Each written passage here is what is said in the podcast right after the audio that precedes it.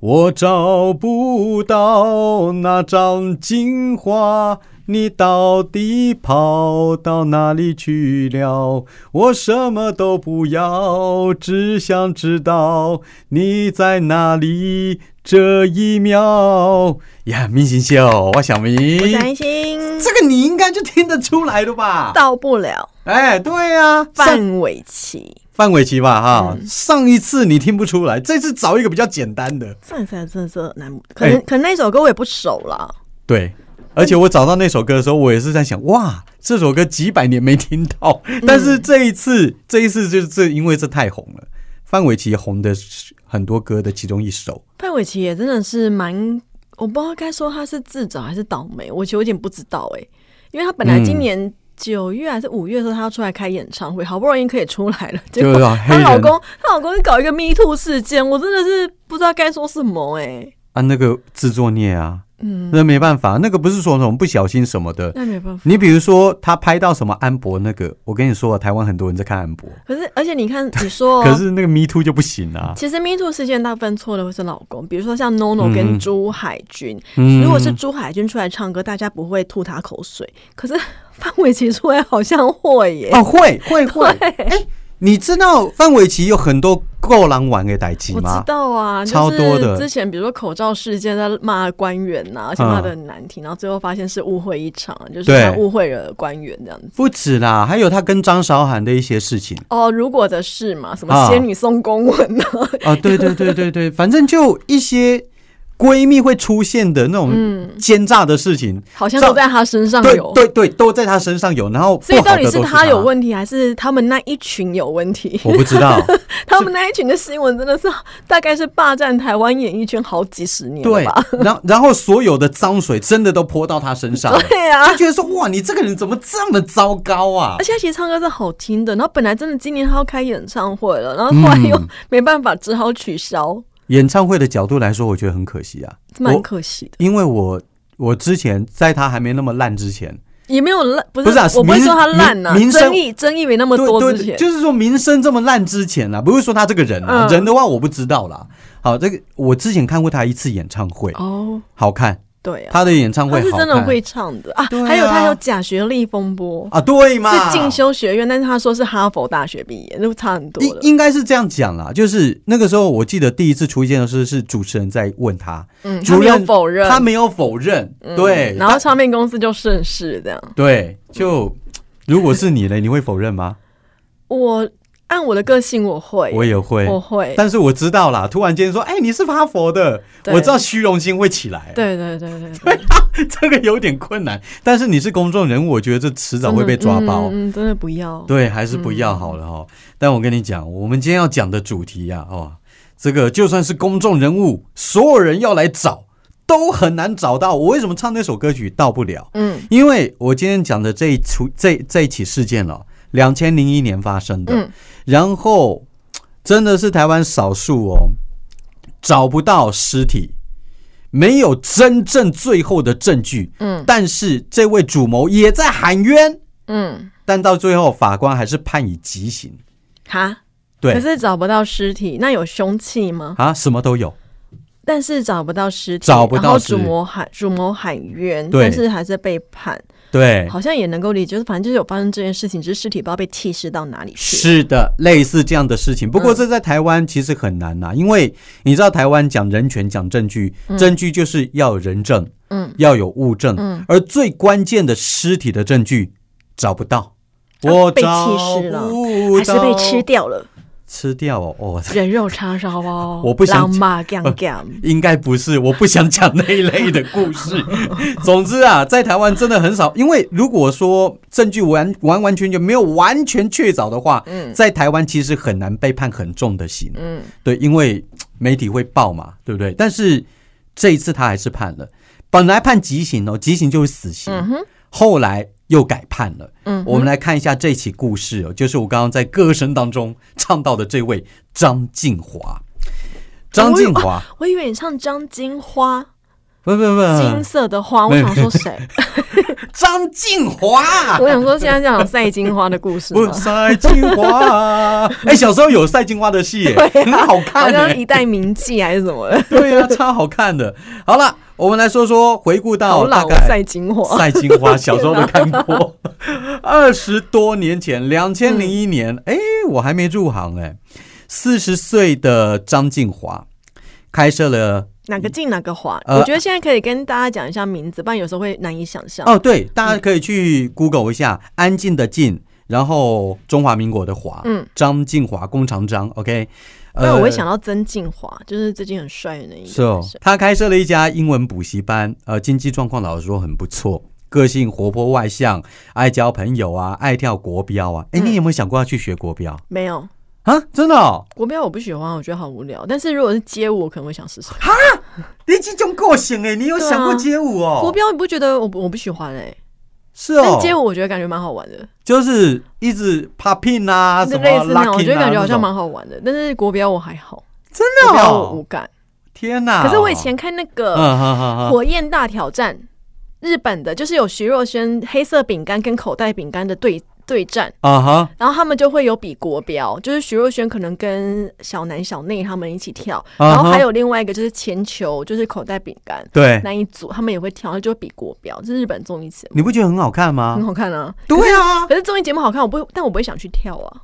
小 S 她跳的也是国标，对不对？啊，对，好像你不觉得她是？跳的其实也蛮有魅力的吗？但但是他，但我不会想跳，对我来讲我无感。哦，其实我是觉得蛮漂亮的啦。啊啊嗯但以后我可能会出现跳那种公 园舞、大妈舞，广场舞，在公园对不对？我可能会出现在公园跟大家一起跳 我那一种我舞。我自首一下，啊，我其实看那个大妈跳广场舞，嗯有的时候我想下去跟他们跳，啊其实有什么好玩的、欸？很好玩啊我妈我妈他们在跳花朵舞、哎，举手的那个花朵舞，哦 你数我的花朵吗？不是不是啊啊！对不起，对不起，对不起你。也太老，你竟然是五百的。哦他们跳的是那个举手啊，就是 Blackpink 的那个花朵舞啊，Flower 那一首啊。啊，真的哦啊！对啊，对对对对对对对，我妈他们在教哎、我妈他们那个就是一群婆婆妈妈，他们在就是类似广场舞那一种老师在教哎、嗯那很好玩哎。对，啊，我都有有的时候蛮我流行的、欸，我在我家旁边那个公园，有的时候我真的很想跳下去跟他一们起跳说，哎 together， 对，可是我又觉得啊，人家阿嬷这样打扰他们，他们会很高兴，其实他们会很高兴啊，嗯但我怕他们以为我在嘲笑他们，不会，那老师会说，那你要不要付钱？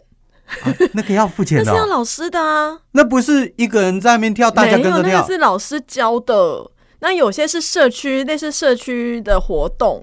那我不知道社区，我就不知道有没有要钱啊。啊哈但是其实他们是有请老师的、欸，哈，那个要钱哦、要啊。我的妈呀！对不起，还好我没有跳下去跳。除非那你跳一次应该还好，但是如果你嗯哼是常常去的话，老师说：“哎、那个同学你要来报名吗？”这样子。我不如果我常常去的话，我会付钱的、对啊，但是我 不好意思，孤陋寡闻，我也还没到那个年纪，我不知道啊那要个付那个类钱。类似老人会嗯的哼那一种，可能要缴一点费用。 ，OK 啦，所交以就会钱。给你一些那个福利啊，请老师来教，然后给你一些餐点这样子。哦，没关系，我觉得那消磨时间啦，其实对啊挺好 的。对啊，我觉得好还不错哎、我以后可能就会出现在那我我也会，我们 再约一约， 我们去跳哪，一个公园。 然后我再把我太太、你先生一起找对来。啊，好啦，那个张静华她就是喜欢跳国标，后来可男是生哈，啊，男生女生嗯女生女生、哦，对对对，张静华这个名字比较中性，她是女生，那四十岁，可是也没有男朋友。嗯后来朋友介绍之下，她是有去参加那种婚友联谊社啊，也认识了一些未婚的朋友。那其实她长得漂亮，条件也不错嘛，我刚刚讲那个经济状况也好，所以追她的人很多哎、她后来有交一个男朋嗯友，一个姓吴的。后来啦，事情发生到两千零一年六月十四号，呃，那时候我在当 兵，对，那时候我在当两兵，千多少？哦零一年我在读书，你在 当好大残酷学 好残酷的现实，我就会老一点。好了，那一天啦，张静华的吴姓男友早上才离开张哎，不静好华意思，他我家，想到另 外一个吴姓，？哪一个吴姓无性生活的无性，然后你无性男友， 我想了 一下，姓吴的男朋友，口天吴，口天吴，没有看到我的脸就觉得我一定在讲那个东西。 对， 很混账 哎、真是。好啦，姓吴的男朋友，嗯早上啊离开张静华他家，但中午呢，哎、就找不到他女朋友了。嗯哼，哎、怪了，因为嘖张静华就他女朋友，嗯哎，这一天没有要出门啊，而且然后说不止这个姓吴的男朋友，是所有人都找不到张静华了。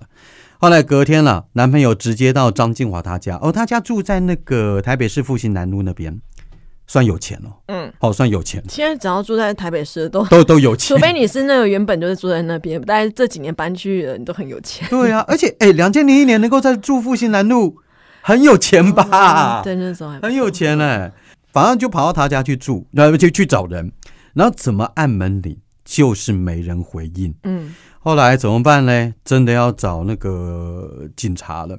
后来当天啊，消防队人员就来了，利用云梯车，嗯，从张姓女子家，就是张静华的住云处，梯车哦，云梯车，哦，对，破窗进入，嗯，所有人进去了，就是没有看到张静华。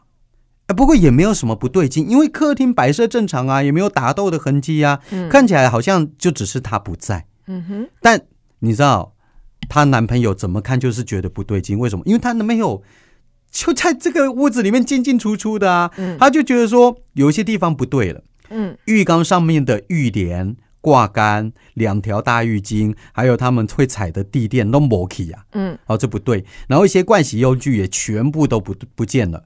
然后呢，房子还出现了一罐宝特瓶装水，他们平常不会有那个东西。嗯然后原本一台摆在卧室的电风扇马博基呀，嗯哦，这些细节大概只有她男朋友才会知道。嗯还有一件很诡异的事情，就是张静华平时外出的鞋子，每一双都放在鞋柜里面，摆得很整齐。哦，哎，难道她打赤脚对对啊？难道她没有穿鞋就跑出去了嗯吗？很奇怪啦。所以啊，吴姓男友这个时候决定 要报失踪讲吴了。姓男哦友，你讲她的男朋友，她她男朋友， 拍谁 哦？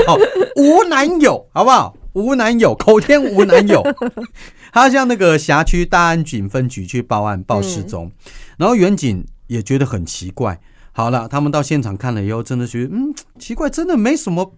但是她男朋友言之凿凿，对不对？所以就请了鉴识人员来采证。嗯果然这个东东西真的要专家来看才知道，因为张静华她浴室内的浴缸啊、洗脸盆啊都是枣红色的，嗯哎，浴缸是枣红色，很特别吧？呃，不会啊，以前像我们家以前马桶也是枣红色，真的哦，嗯哦，马桶 OK 啦，浴缸枣红色，浴缸没有就打掉了，好像没有，哦我也不知真的道哦我也不知道什么颜色哎，，枣红色很特别嗯哦。那反正这个枣红色据说跟血的颜色是相似的，哦本来没有人，注意到，也不会，她男朋友可能也不会看到那么细，嗯就监视人员在上面发现了一些糯米糯米乳还是糯乳米液体那种会发光，喷下去之后会发光的那一种。哦哦哦哦哦哦，对啊哦你有类看类似你没类有似看侦探小说或者是漫画吗？柯南什么有都有会有演啊，对他啊们喷下去之后，照一下就发现说不对然后劲就是这样特殊子。的光源下去。哦哦，所以哎，你还帮我们解释这个蛮好的科学科普。好啦，那反正他就在浴缸上面了，找到了类似颜色的斑点。嗯，这个斑点，监视人员一看就知道说这是清洗过的血的痕迹。嗯，呃，而且不少不少。那监视小组仔细在浴室采证了，果然发现了浴缸的接缝、洗脸盆的下方，甚至是门框底下，其实都有血的反应。嗯，区区不到两平的浴室有血迹的反应，他们找到了一百零七个地方。哇哦，这个太太不合常理了。哦，这真的真的要专家。后来呢，监视人员还在浴室的门口，呃，采集到了一个成年男性的右手掌跟右脚掌的掌纹，不是无性男友，不是吴姓男友，嗯 不是姓吴的男朋友啊。至于其他东西啊，呃，一监视人员里面的一个主任也说了啊，到处都有清洗过的血的痕迹。可能是浴室啊，洗刷浴室的粗活很辛苦，所以胸弦可能嫌又热又渴，嗯，有喝水啊，有搬来电风扇来吹啊，所以电风扇我来被搬走她了她。男朋友是离开了多久啊？怎么可以做让人家做那么多事？她男朋友早上离开，然后中午就找不到了，所以一整个上午应该有两三个小时吧。然后就可以，我我就可以清洗血迹到这种程度。我不知道，我没有杀过人，嗯我我我你为杀什人么？拜托不要告诉我，好恐我怖哦！我好放心，我不会告诉你。我会怕。 你那个麦克风压下来一点， 收不到你的音。好啦，反正啦，呃，凶险就是这样子了哦，这还还喝水了，还吹电风扇嘞。那警方认为啦，几乎整个浴室都有血迹的分布，张静华流了很多血，可能已经不在了啊。但是我总要找到尸体吧，对不对？那因为屋内哦，真的被收拾的太干净了，没有打斗的痕迹，门窗也没有被破坏，所以会不会是熟人啊？那个血确定是他的吗？呃，监视人员说应该是吧，因为那个房 DNA 子鉴定 啊，不是还没有到 DNA，就算你没有到 DNA，那个房子只有张静华住，嗯，对不对？然后现在找不到张静华了，然后一百零七个血迹，请这这个怎么看应该都是他的啦啊、哦。那总之啦，警方只能够从张静华身边的熟人开始去找。后来就去调阅嘛，一定啊，第一步一定是调阅童年记录嘛，哦，戏都这样演，过滤出十几个比较常跟他联系的朋友，发现有一位姓李的男性朋友，嗯，哦，就不是姓吴的后嘎仔，理性朋友， 理非性非常的理性，哎，对的，哎，非常理性啊、你怎样都有办法讲，你好厉害。好，理性朋友刚好就在张静华失踪当天上午呢，曾经跟他通过好几次的电话。另外，床边还有一台传真机哦，哎，那他真的环境还不错。那个时候年有代，是传真机吼，对啊，两千零一年，我对，家我家那时候两千年，我应该大刚上大学，然后但是我大学时间我去电视台打工，嗯那个年代有 email 了，可是很多的采访通知还是传真，哼，对嘛，哎对， 我们都要对分。传真，对对对对我那时候报新闻也是，人还是家《传真。中时晚报》传资料来也都是用传现真。在我几乎几乎现在传真机都是跟那个影印机是合在一 起，对对，但但那个年代它就有传真机，我觉得它环境是真嗯单不独一错，台。对，单独一台。后来呢，就确定说张静华他最后接触的可能就会是这位姓李的男生，嗯，名字也很容易就查到，叫做李正卫，正面的正，然后位置的位，嗯李正我 卫，这个名字挺正位的，很正位 啊，对啊，直接对就正位，对啊。可问题是，他现在是凶嫌呢、对不对？啊？不正的不正，外嗯，掉了。不正位了啊！他是一个台商，在大陆开皮革厂。嗯，两年前呢，透过朋友的介绍才认识张静华，所以认认识两年了。嗯，那警方发现了，哦，真的这个超好查的。其实李正威一点都不神秘耶，他欠了上千万元的债务。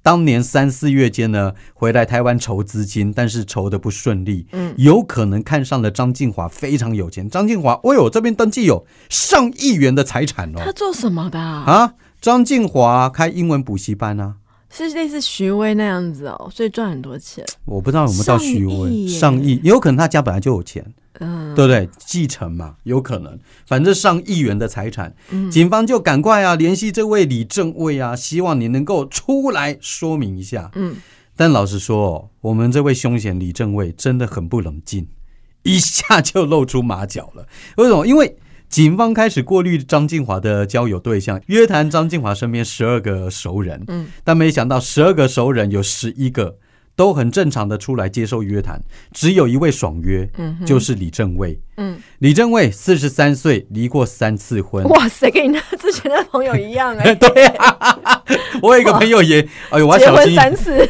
离三次。哎，我朋友没有第离第三次哦，哦，目前还好。对，但我们这位主角李正伟离婚三次。嗯，那根据他的朋友说，他真的非常爱张静华，但重点是李正伟没有像其他人一样，没有出现在警察的面前。嗯，原本是跟警察说“吼吼吼 w a k i w a k i 但是约谈的当天一大早，他怎么样嘞？嗯他不是没去耶、他搭了班机飞大陆哎、潜逃对啊，潜逃放了警方一个大鸽子哎、不过后来张静华约谈可以不到吗？啊，约谈可以不到吗？当然不行啊，很奇怪啊，不然警方当然还会再去找啦。因为只是第一次的约谈嘛，嗯那可以不到的话，应该不到通气了我吧。我我觉得应该是它有个名词我忘记了，可能没罪啦，但是警方会开始怀疑你约谈然后转证人或转被告，啊，对对对对对，类似这种东西嘛。检方那是检方是反正警方一定会发现不对劲嘛，而且他们在张静华他家发现一个很关键的东西，就是他很他的信用卡、提款卡、存折都不见了，都不见了。那对方可能就是为财起意嘛，然后去调阅了张静华的银行交易记录以后，发现说他的信用卡在他失联之后，居然还有消费记录，嗯，然后也有从 ATM 提款的记录，甚至有人拿他签名过的支票到银行去嘎现金，嗯哼，哦。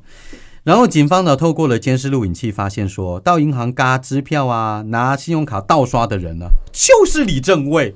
嗯，哇，太好抓了吧！从 ATM 提款的不是李正蔚，但是是李正蔚的妹妹李嗯桂芬。车手呃，是不是车手我们不知道，这个动我们作就有点像有点像车手对啊啊。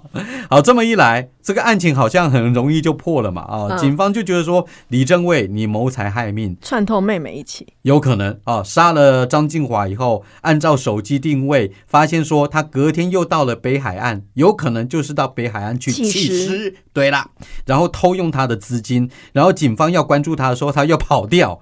案子看起来好轻松哦，嗯，好轻松哦，只要想办法把李正卫让他回来，我们就可以抓他了嘛。呃，还有要找到张静华的尸体。嗯哼，待会我问我问你哦，嗯要是这么简单的话，我讲这集干嘛？ 嗯，就是没那么简单。如果说要弃尸， 没那么简嗯你继续啊单你。继续哎、而且你会唱啊！我会啊天哪，你几年没唱歌了？你会唱这首？好，如果说要弃尸的话，李正蔚的交通工具是什么？哎，我告诉你，查案你每一个细节都要讲究哦。李正蔚虽然想逃，但是他的妹妹李桂芳。李桂芳，哎，我刚刚说李桂芬对不 对？潘谁又是李桂芳 啊，却还在台湾。那李桂芳啊，就拿着张静华的提款卡去提款。警方猜啦，或许是这个妹妹提供交通工具帮哥哥弃尸，就像我们刚刚讲的那样子。警方马上就传唤这个妹妹啊到案接受调查，妹妹也来了，不过妹妹就说了。嗯，习话啦，我根本什么都不知道啦。如果但如果不是共谋的话，嗯，为什么梅梅手中会有张静华的提款卡呢？梅梅就解释了，提款卡是她的哥哥李正卫交给她的，要她帮忙去领钱的。她完完全全不知道哥哥跟张静华之间的恩怨纠纷，更不知道这张提款卡是谁的。就我哥哥要我去领钱，我就去领，就这么简单啦、 对不对？那警方问她说：“那李正卫在台湾开什么车？交通工具是什么？”梅梅也说：“他开的是我的车啊。”好，那车在哪里？嗯，啊，哥哥在大陆之前车就还给我了啊、我今天就是开这台车来的啊。是哦，太好了！警方马上对这台车采证，嗯，果然就在这辆银色轿车当中找到了关键证据什么血。谁的？你说呢？猜还有谁？张静华 就这么简单啊！鉴识人员先在那个驾驶座还有后座的竹编坐垫下面采集到一些血迹，嗯，张静华的，没错，哦，竹编的坐垫哦。对对哎对你对知，道我坐计程车，我真的很害怕坐到有竹编我也不或者喜是欢。木木头条的那一种的对椅垫。哎、木头条更痛苦，它会夹，你知道吗？不是夹，而是好晕车的味道哦。哦，有有一种有有一种计程车，它会有类似圆圆的珠珠的嗯垫子、背垫，还是那倚靠垫，嗯那个我都觉得它吸附了某种会让人想晕车的味道，我好怕那一种哦哼。。可是你知道老一辈的很爱，但是它如果是放在比如说家里面的竹席或是公庙那些，我不会觉得不舒服。但嗯因为就是他放闷在车里面，就对不放对在？车计程车里面，我每次只要看到说啊死了，我我是真的不爱我啦，不喜欢哎、因为因为我好像有一个亲戚，他家都是这些东西，放在家那有味道的吗？我不知道，我因没为有像竹你席讲的那么味细道，嗯竹席味道我不讨厌，我觉得还蛮舒服。我老公不喜欢，可是他计程车上的竹席好像又跟一般放在椅子啊或者是又不床一样上的竹不大一样的材质，所以那个会有很多的嘖不舒服的味道，我好怕那一种哦。我不是味道，我是真的做了，我觉得不舒服，你会夹夹屁股是不是？会。你是脱我光着屁股坐吗？没没有，他就说不是不是夹屁股啦，夹夹夹肉，好吧？ 我真的啊夹屁股还是夹哪里啊、没有啦，我是想坐计程车之前，我先把裤子脱下来。 我神经病哦、你哎、搞不好真的有问讲遇到这样，不然你怎么夹到肉？没有啊，穿短裤啊，然后我坐上去的时候，它会夹到肉啊。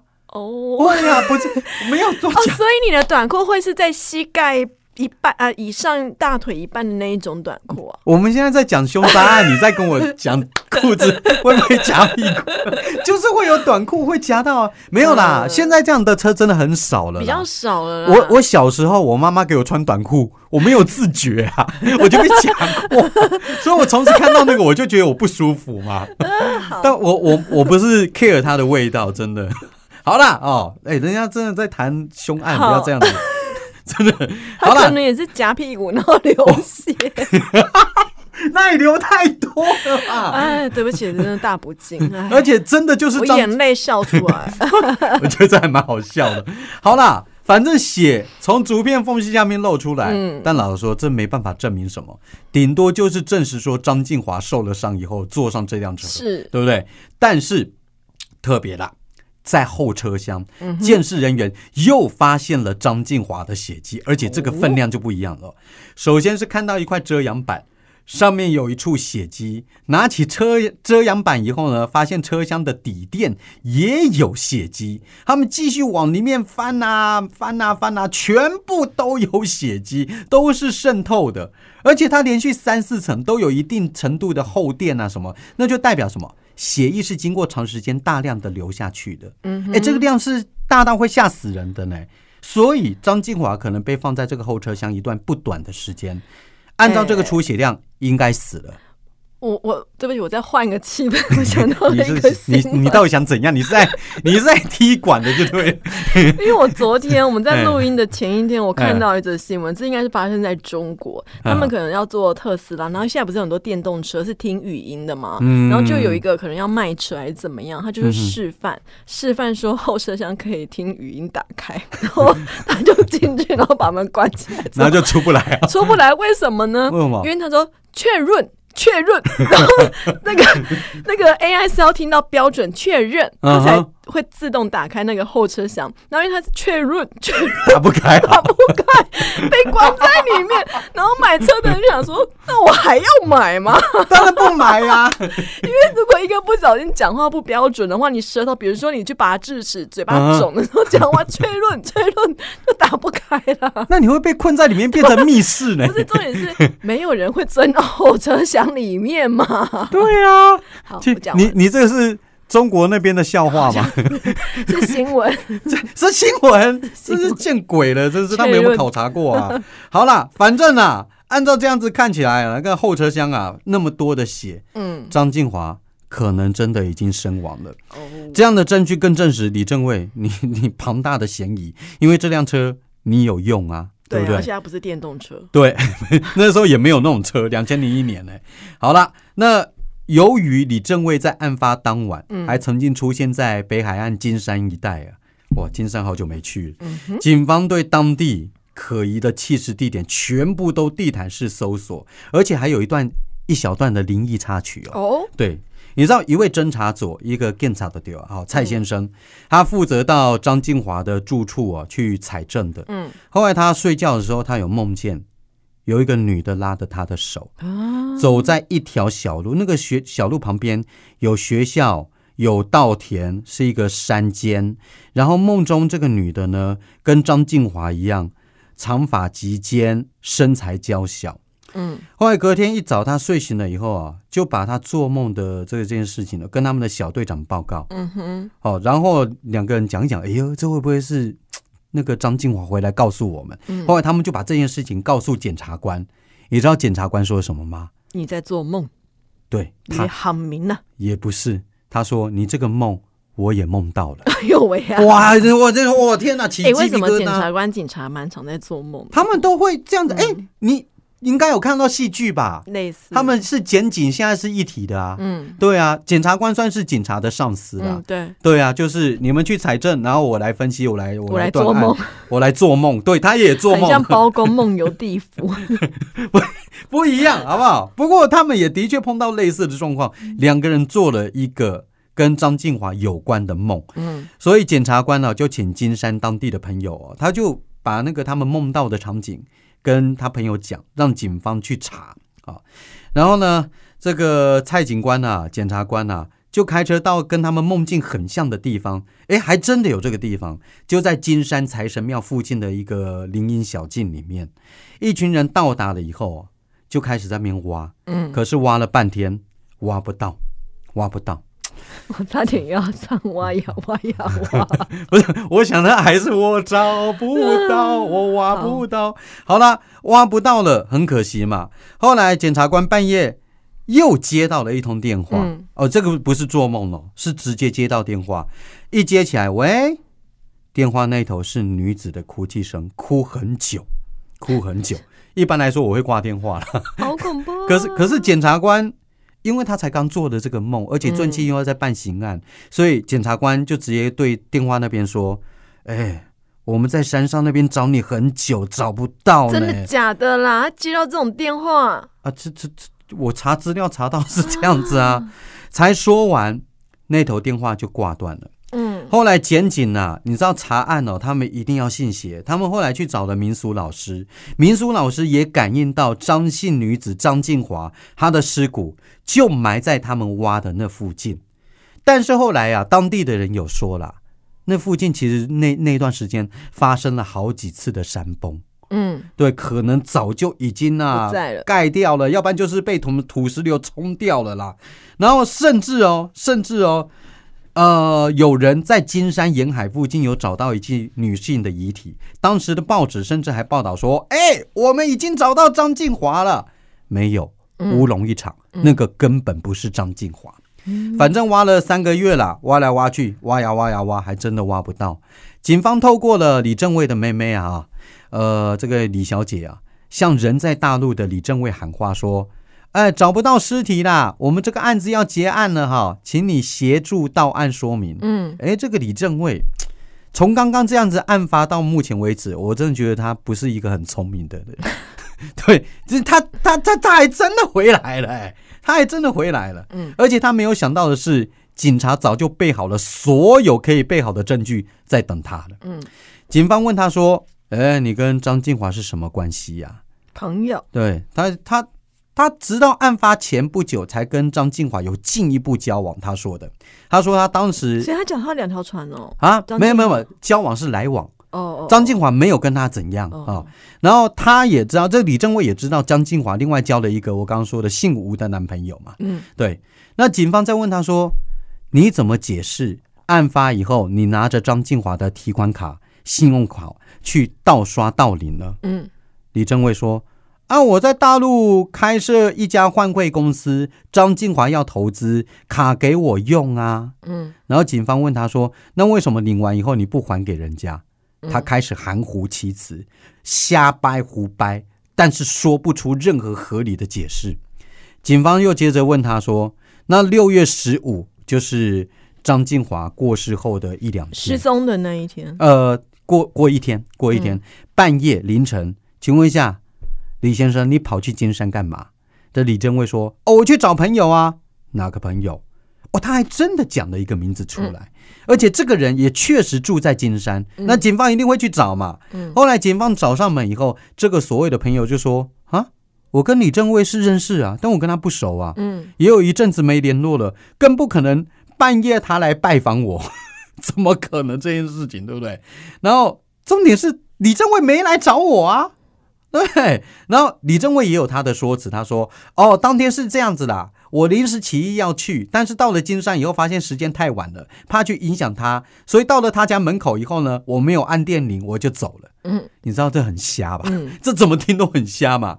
另外，在之前呢，警方呢在张静华浴室里面采集到一枚手掌纹、一枚脚掌纹，经过比对，这就是李正卫有的啊、嗯哼，呃，李正卫所有的啊、那没想到李正卫还有办法变哦。他说：“哦，案发当天呢、我曾经去过张静华的住处，但我没有杀人，哦，我没有杀人。那为什么有我的掌纹呢？是因为张静华在量体重，他在旁边蹲下来帮他看体重。”体重机所呈现出来的数值，然后我压着压着地面，所以才会留下我的掌纹。嗯，那重点来了，你妹妹后车厢的血迹，那都是张静华的哦，哪来的？嗯他推得一干二净，他直接说：“哦，我也不知道啊，可能有人要栽赃我吧。嗯，”就这样子，就这样子，还是他妹妹杀的，应该不太可能吧？应该不太可能吧？哦，我真的觉得李正卫真的很像《包青天》里面那个狸猫换太子里面那个郭槐，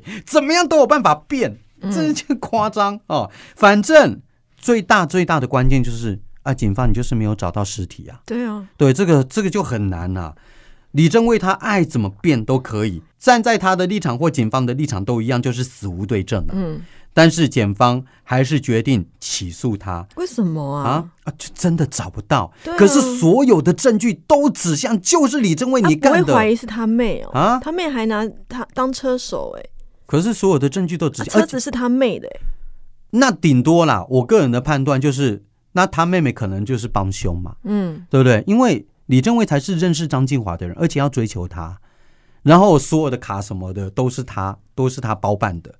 好，那重点是检方还是要起诉他，交由法官来判，但没有尸体的案子，凶嫌还矢口否认。对啊，法官，请问你要怎么判？嗯，那因为真的绝对性的证据没有啦，哦，尸体找不到，所以合议庭还做了很多的侧面的调查。合议庭法官自己去调查哦。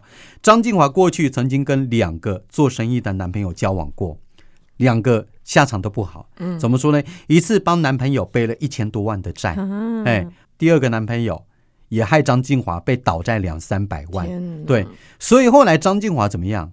他会愿意跟其他男性朋友交往，但是拍谁不要再跟我有任何金钱往来了。嗯，这样怎么可能把金融卡、存折、支票交给李正伟？爱就靠参戏啊，呃没有啊，问题是他不 不是情侣关系呀、哦嗯她的男朋友是那个无性男朋友嘛，对不对？是，然后还让李正威去帮自己领钱，假开拜，嗯怎么可能？反正啊、案发时间两千零一年，结果在两千零三年六月，在案发将近两年以后，台北地方法院在很罕见的找不到死者尸体的情况之下，用推论的方式作出判决，判被告李正卫依照强盗故意杀人罪获判无期徒刑，褫夺公权终身。嗯，然后他妹妹无罪，哦，他们就觉得妹妹是无辜的。嗯不过这只是初审，到了二审，李正卫使出新绝招，他反咬警方，他说屈打成招，：“呃，没有。”他说：“哦，你们说我妹妹那台车后面有张静华的血迹，我想哦，这一定是警方栽赃的啦。”嗯啊，但问题是，鉴识人员在验车的时候，他妹妹是口头同意哦，而且还签署了同意书哦，然后全程录影哦，所以李正卫你就是死马当活马医嘛。哦，所以保护自己真的很重要、欸，对该有的程序不能少，对对，然后、我觉得那些警方其实都是老马了，仕途老马，他们都知道怎么做了。但问题是，李正伟还在掰，还在掰，说什么、呃这是警方栽赃我的这一举动，真的惹火了法官了。后来开庭的时候哦，他越来越嚣张，像疯子一样在法庭上走来走去，还诅咒法官说：“我告诉你，我会死，你们也都会死。”这样不会法官不会生气，法官超俩公的啊，超俩公的啊，所以到了二审，一般来说，台湾的法院是这样子，就是有一句话是怎么讲？一线当判，二线轻判，三线低卡米线，哈，意思就是判的越来越轻。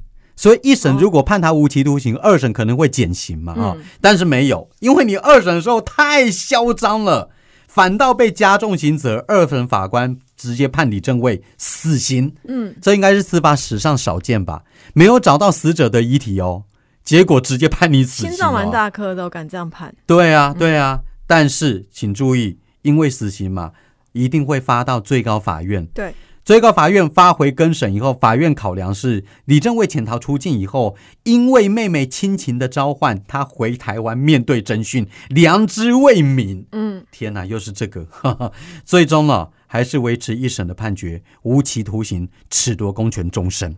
定验了吗？定验了。所以啊，案子发生了近二十年，呃，二零零三嘛，二零这样所以子他快要算，出来了、欸，他快出来了，他快出来了，因为二十五年可以申假、嗯申请假释嘛，啊、可是还是没有找到任何证据，还是没有。事情发生将近二十年以上，所以所以那这件事情要讨论是啊嗯哼，推论这件事情是可以成立的吗？起码在这个案子是可以。对啊，那有了这个判例之后，是不是以后其他的法官也都可以用推论，而不用看证据？哦，我这边跟大家解释一下，其实按判例的话，不成文法的国家是比较容易去用判例的。嗯，在台湾的话，台湾是成成文法，成文法什么意思呢？大部分都还是要用法条来判，嗯法条怎么规定我就怎么判。所以就是到了最后有争论的话，我们还是要回归到法条，嗯判例只是让你参考。因为当有嗯一旦有了特例，有可能以后会变通例。哦，对了，这个是、这个是律师你可以拿出来作为攻防的基准啊的，但问题是台湾毕竟跟英国那些不成文法规国家不一样。所以这个东西能不能够在台湾变成说长久长久以后都可以施行的这个嗯我没有呃通则的话尸体，我没有凶器，我什么只有血迹的证据跟他卡片的证据，我就可以对判他无期。对这这这个有点说不过去。对这个这个很难，这个嗯很难，所以这个可能就成为台湾少数少数可以成为最后判到无期徒刑的一个案人件。权团体没有去找他吗？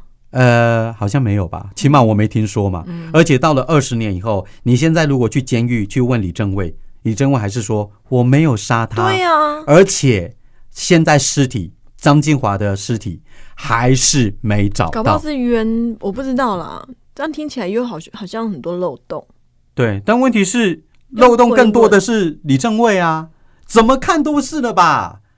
他家有掌纹，然后那个妹妹的车子，嗯，对不对？然后那个支票卡，怎么因为样就是看这都样，是他。之前有几个好几个案子也是一样，都嗯是哼间接证据来推论，对啦，没有对直接的证据。，对，因为我们在节目当中也有讲过间接证据的问题啊。